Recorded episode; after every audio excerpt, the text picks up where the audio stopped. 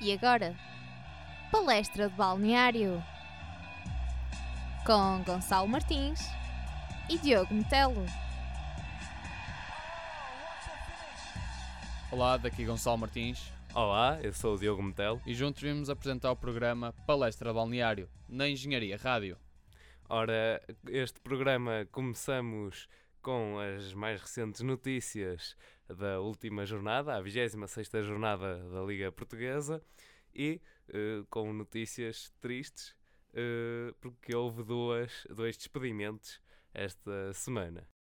Um dos despedimentos foi Inácio, eh, de Moreirense, e com, agora com a entrada de Petit. Algo que não podemos esquecer que ele estava a treinar o Tondela desde 2015 até janeiro de 2017, mas antes disso ainda esteve a treinar o Boa Vista desde 2012 a 2015. É, algumas curiosidades eh, sobre quer Moreirense, quer Tondela, é que o último jogo foi o Moreirense 1, Tondela 1, eh, e Inácio sai depois de três vitórias, oito derrotas e quatro empates, mas antes de Inácio, já Pepa tinha treinado Moreirense no início desta época até à décima jornada, e Pepa é agora o atual eh, treinador do Tondela, portanto também tinha defrontado o Moreirense. E agora é um novo desafio que se espera para Petit eh, de tentar eh, que a equipa do Moreirense fique na primeira divisão. Sim, e sendo tre- terceiro treinador esta época, acho que ainda vai ter que começar aquele início de conhecer o plantel, as- a implementação das táticas. Vai ser eh, algo difícil, mas nem sempre impossível. Sim, mas para os jogadores, até ao nível do seu desenvolvimento eh, pessoal e, e como equipa, é bastante complicado eh, estar a reiniciar ideias e princípios de jogo constantemente. Por exemplo, no caso do Manuel Machado, eh, que esteve apenas um mês no comando do Arouca, eh, com cinco jogos, cinco derrotas. Sim, e que sendo despedido, não é? E que agora vai ser, o seu sucessor vai ser o Jorge Leitão. Vamos lá ver como é que aquilo vai funcionar outra vez, tocando no mesmo situação, novas táticas, nova implementação de mentalidade e até mesmo isso faz com que a química entre os jogadores altere um pouco porque depende também da forma como ele vai implementar a estratégia de dependendo também do adver- adversário que ele vai vai ter cada jogo. É, exatamente. Eh, também, para este reinício do Arouca, há uma outra notícia negativa, que é a lesão de Bracali, que irá falhar o resto da temporada, eh, com uma entorse no pé direito, e portanto quem vai para a baliza agora será Bolat, eh, jogador emprestado pelo Futebol Clube do Porto, eh, que neste último jogo, contra o Marítimo, acaba por entrar eh, a meio da partida, sofreu dois golos, aliás, porque o Marítimo acaba por ganhar 3 a 1, eh, mas até tem duas boas intervenções, portanto pode ser que eh, as coisas melhorem a nível defensivo também para o lado do Arouca. É, e com estes dois despedimentos, esta jornada torna-se um bocado estranha, mas algo ainda mais estranho, ou seja, torna esta jornada atípica, é o, o empate das duas equipas que se encontram em primeiro e segundo lugar. O Benfica com o Passos de Ferreira e o Futebol Clube do Porto com a vitória de Setúbal. É, hum, acho que ninguém antevia, mas o- há aqui um- uma lição, entre aspas, que se retira, que é este campeonato de facto vai ser disputado até ao fim, embora haja agora o clássico. Isto fez aqui tremer um bocadinho e de certeza que os dois candidatos ao título vão encarar estes jogos com equipas que teoricamente eh, são eh, menos favoritas. Mas olha uma coisa, mas achas que o campeonato fica decidido já dia 1 de Abril? Eh, É uma questão complicada, porque repara, e isto vem com toda, todos os jogos que vêm para trás. O Benfica vem, eh, tinha, ti- eh, tinha vitórias e, e este empate soube eh, mal aos adeptos porque o Porto ainda ia jogar e pareceu-lhes, é, entre aspas, que já iam perder, o que seria mais difícil. mas com o empate do Porto, que vinha de uma série de vitórias, até por números bastante expressivos, como foi o caso do 7 a 0 ao Nacional e 4 a 0 ao Arouca, uh, acaba por uh, ser uh, um murro no estômago do Porto que perde aquela confiança que já vinha tendo e, portanto, este clássico tem duas, duas hipóteses, que é ou fica ficando tudo na mesma, ou o Benfica ganhando, pode o Porto piorar este sentimento que se viveu agora com este último empate. Ou o Porto, ou o Porto ganha. ganha e consegue ficar um bocadinho por cima do, do Benfica, porque depois ainda tem outros jogos igualmente difíceis, assim como o Benfica, mas. Mas achas que tivesse os... aquela vantagem, talvez fosse mais claro que seria o Porto capaz de ser campeão. Assim, ainda é. Mas achas que depois das últimas oito jornadas o Benfica não tem oito jogos mais complicados que o Futebol Clube do Porto? Uh, é assim, estamos a falar de Marítimo, Vitória de, Vitória de Guimarães. Sim, e, e Sporting. o Sporting. Uh, é. Sporting. É, é, verdade, é complicado e há aqui uh, alguns encontros que podem de facto significar a perda de pontos para o Benfica, mas também igualmente para o Porto. Eu penso que isto vai ser muito. Vai ser igual. uma disputa até ao fim, é. até o último jogo, em que vamos estar a ver na televisão os dois a jogar ao mesmo tempo e o marca e vai aparecer a tabela classificativa em rodapé, Benfica à frente, ou de repente o Porto marca o outro e outro, o Benfica empata e o Porto sobe no rodapé. É, vai ser, vai, vai ser um, um constante uh, suspenso até ao fim. Uh, vamos ver. Mas isso aqui é um campeonato, não é? Ali com o coração nas mãos até ao fim, sem hipótese. Exatamente. Ora, mas recuando um bocadinho, falando do jogo do Benfica e deste empate, uh, há a dizer que um, o Benfica não teve aquela, uh, a eficácia que, que tanto foi tendo ao longo dos últimos jogos, até porque algumas vitórias que o Benfica acaba por ter são golos que surgem, nomeadamente Mitroglou, que acabam por ir conseguindo dar, dar, os três pontos. Um pouco à semelhança que foi Soares, que também no início, eh, quando chegou, foi dando os pontos ao Porto. Eh, e o Benfica, neste jogo, apenas consegue dois remates eh, à baliza, sendo que fez 12 Uh, e isto também com 41 cruzamentos feitos. E o Passos Ferreira conseguiu chegar ainda à baliza do Benfica por duas vezes. Uh, há é dois, lan uh, dois lances que são claras oportunidades de golo para o Benfica, que são curiosamente as que vão à baliza, que é o remate de, de Eliseu aos 26 minutos uh, do meio da rua, como se costuma dizer, e aos 95, já ali após sucessivas uh, jogadas de pressão por parte dos encarnados, em que Jonas uh, a bola acaba por passar um bocadinho por cima da baliza, ainda bateu no chão, mas subiu por cima da baliza, já aos 95, o que uh, não, não materializou também uh, essa pressão final, mas a nível de de meio campo e, e, a nível de ataque pelas alas penso que o Benfica não esteve ao seu melhor nível. Uh, o que é que tu achas?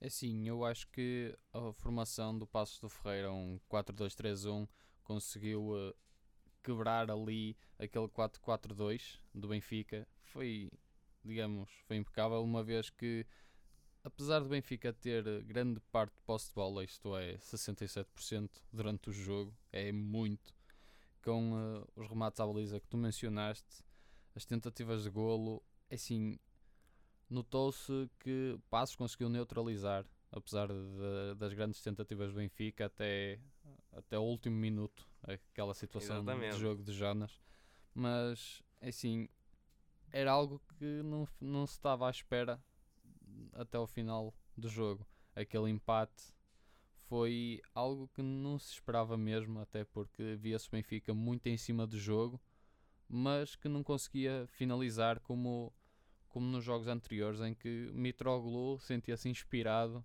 para tirar golos da cartola como se nada fosse. É, e essa é também a diferença. Aliás, na- ainda a semana passada tínhamos elogiado aquele remate eh, certeiro eh, do Mitroglou, que foi Sim, sim. considerado o- o melhor gol, e que de facto revelava um esse tal à vontade também assim de experimentar coisas de remate por fora e que também há que dizer eh, que é esse lance acaba por ser o, o típico jogo do Benfica que é vamos, vai o portador da bola, chama um pouco ali a defesa e depois fica sempre alguém ali atrás para receber o passe, poder rematar, como até já houve alguns lances, eh, por exemplo, golos que o Benfica marcou ao Guimarães, foram todos assim, vai um com a bola e depois fica um jogador do Benfica sozinho para rematar. Não se viu muito neste jogo do Passos de Ferreira.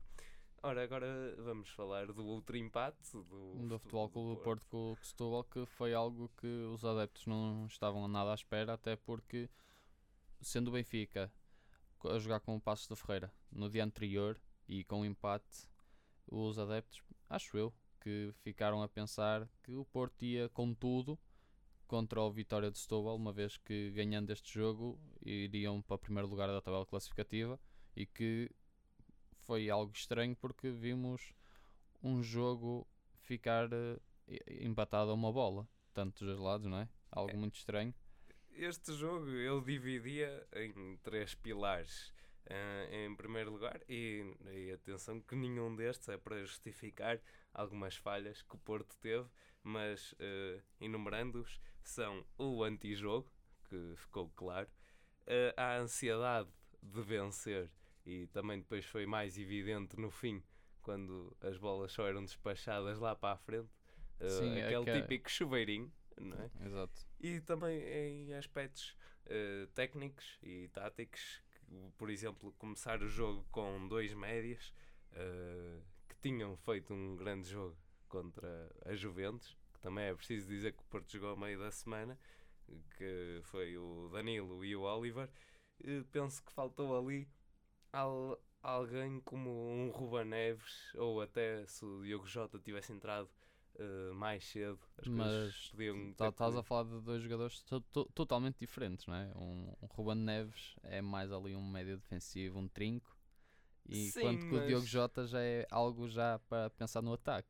Sim, eh, aquilo que eu quero dizer é eh, no, a nível da, da defesa, até porque o Porto, e isto tem a ver muito com a, a entrada na segunda parte de- do Porto, eh, com passos falhados, eh, bloco baixo, ali eh, os passos na defesa que fizeram com que o Vitória f- subisse, não é? Eh, e depois, e talvez aí, quer dizer, não sei se foi por terem marcado o golo ao eh, perto do intervalo e, e já achassem que iam ganhar, mas de facto desceram muito e portanto daí um Ruben Neves talvez tivesse ajudado ou então No Diogo- bloco. no bloco ou então eh, o Diogo Jota que depois acabou de facto por entrar eh, para ele para eh, conduzir esse bloco mais para a frente. É verdade que o gol também do o gol do Setúbal tem a escorregadela do Hum. Felipe, mas foi, foi uma coisa que ganhou probabilidade de acontecer porque o Porto desceu muito. Eh, e a ansiedade que eu falava, eh, Pode-se observar que os remates fora, fora, não é? Que não foram direcionados à baliza, foram cerca de 11. eh, Nota-se ali também o exatamente. desespero e também aqueles três foras de jogo. É, Notava-se ali o desespero de querer marcar para ficar mesmo que- a ânsia de ganhar, de estar já em primeiro lugar antes do clássico. Acho que é evidente nesse aspecto, porque de 19 tentativas de golo, só 8 é que foram direcionadas à baliza, sendo um deles o golo. Portanto, Exatamente. Foi, eh, foi, pouca, foi pouca eficácia também, eh, mas é isso, é a ansiedade de entrar no jogo, e isso também sentiu-se um bocadinho no início, eh, com alguns passos al- ali falhados, mas depois foram colmatados, eh, que era, os adeptos queriam que a equipa ganhasse, a equipa queria ganhar e queria fazer o golo. E se o Porto esta época já teve alguns problemas, entre aspas, de não conseguir fazer o golo, acho que essa pressão, infelizmente, uh, não, para o Porto não, não conseguiram uh, marcar mais. E depois também outro fator que ajudou à ansiedade, penso que foi o, o antijogo, um, porque de facto aquilo que, que se viu não foi muito, uh, muito futebol por parte do Vitória de Setúbal. Estas aqui são as nossas notícias de palestra ao balneário. Uh, vamos fazer um pequeno intervalo e voltamos já.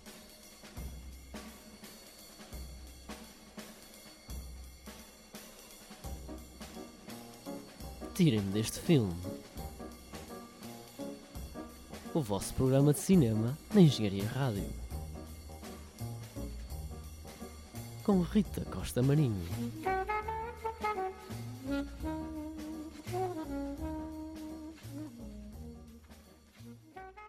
Este é o jingle de Tirem-me deste filme com Rita Costa Marinho. E agora entramos na parte das rubricas de palestra balneário, onde o primeiro prémio vai ser equipa sensação e vai ser dado ao Feirense. O Feirense começou o jogo muito bem, a criar várias situações de perigo, uh, mas depois, uh, ali a partir do minuto 30, o Chaves reequilibrou a partida e foi para a frente, acaba por marcar o gol de livre uh, antes do intervalo. E depois, na segunda parte, os primeiros 7 minutos foram ali muito intensos. Acaba por ser o segundo golo do Chaves e depois a recuperação para 2 a 2 do Feirense. Uh, depois, uh, já mais no fim, após uma redução da intensidade de jogo, o Feirense, aos 81 minutos, acaba por consumar o golo da vitória, que foi bastante festejado, até porque esta vitória garantiu 32 pontos à, à equipa da feira e assim uh, estão quase uh, a garantir a permanência, sei que não a garantiram mesmo, uh, num jogo que de facto foi muito bom e que evidenciou uma grande recuperação e de recuperação da equipa de Feirense. Recuperação e que ficaram uns pontos em casa do estádio Marcolino de Castro, não é? Tinha que ser. O Feirense não podia ter dado por perdido aquele jogo e entraram depois, apesar de estarem a perder, com grande intensidade de jogo e dando assim o prémio de equipa sensação porque é difícil dar a volta a 2-0. De seguida temos o nosso segundo prémio que é o melhor golo e que vai ser dado ao Marítimo. Uh, o golo surge aos 41 minutos por Zinedine uh, Júnior e é uh, na sequência de um canto uh, e é um remate de primeira, quase fora da área, e foi uma excelente execução. foi uma assistência de francês, e francês que também teve em algum destaque, porque também acaba por marcar o terceiro golo e num, num jogo com o Marítimo consegue fazer 26 remates, dos quais 8 à baliza, com mais, mais eficácia nos passes e uh, de facto este golo uh, do Marítimo traduz a qualidade de jogo de, de, desta equipa porque foi um golo magnífico. Uh, entretanto, vamos passar para o golo do, do Bolonenses, que vai ser o nosso golo uh, trapalhão. Se bem que este não é bem um golo para o Bolonenses.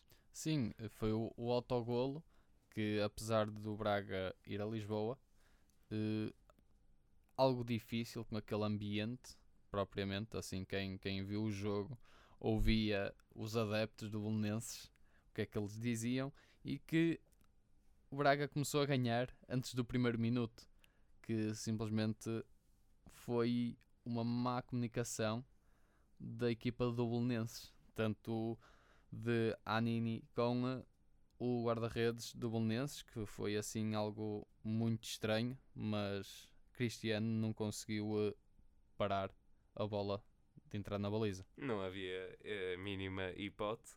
E depois, nesse jogo que acaba o Braga por vencer, foi o Braga também quem esteve por cima, mas houve muitas oportunidades também para o Bolonenses emendar esse pequeno descuido também, e já que falámos de comunicação e do guarda-redes, falar das, das grandes defesas, 3 que houve no jogo Moreirense-Tondela.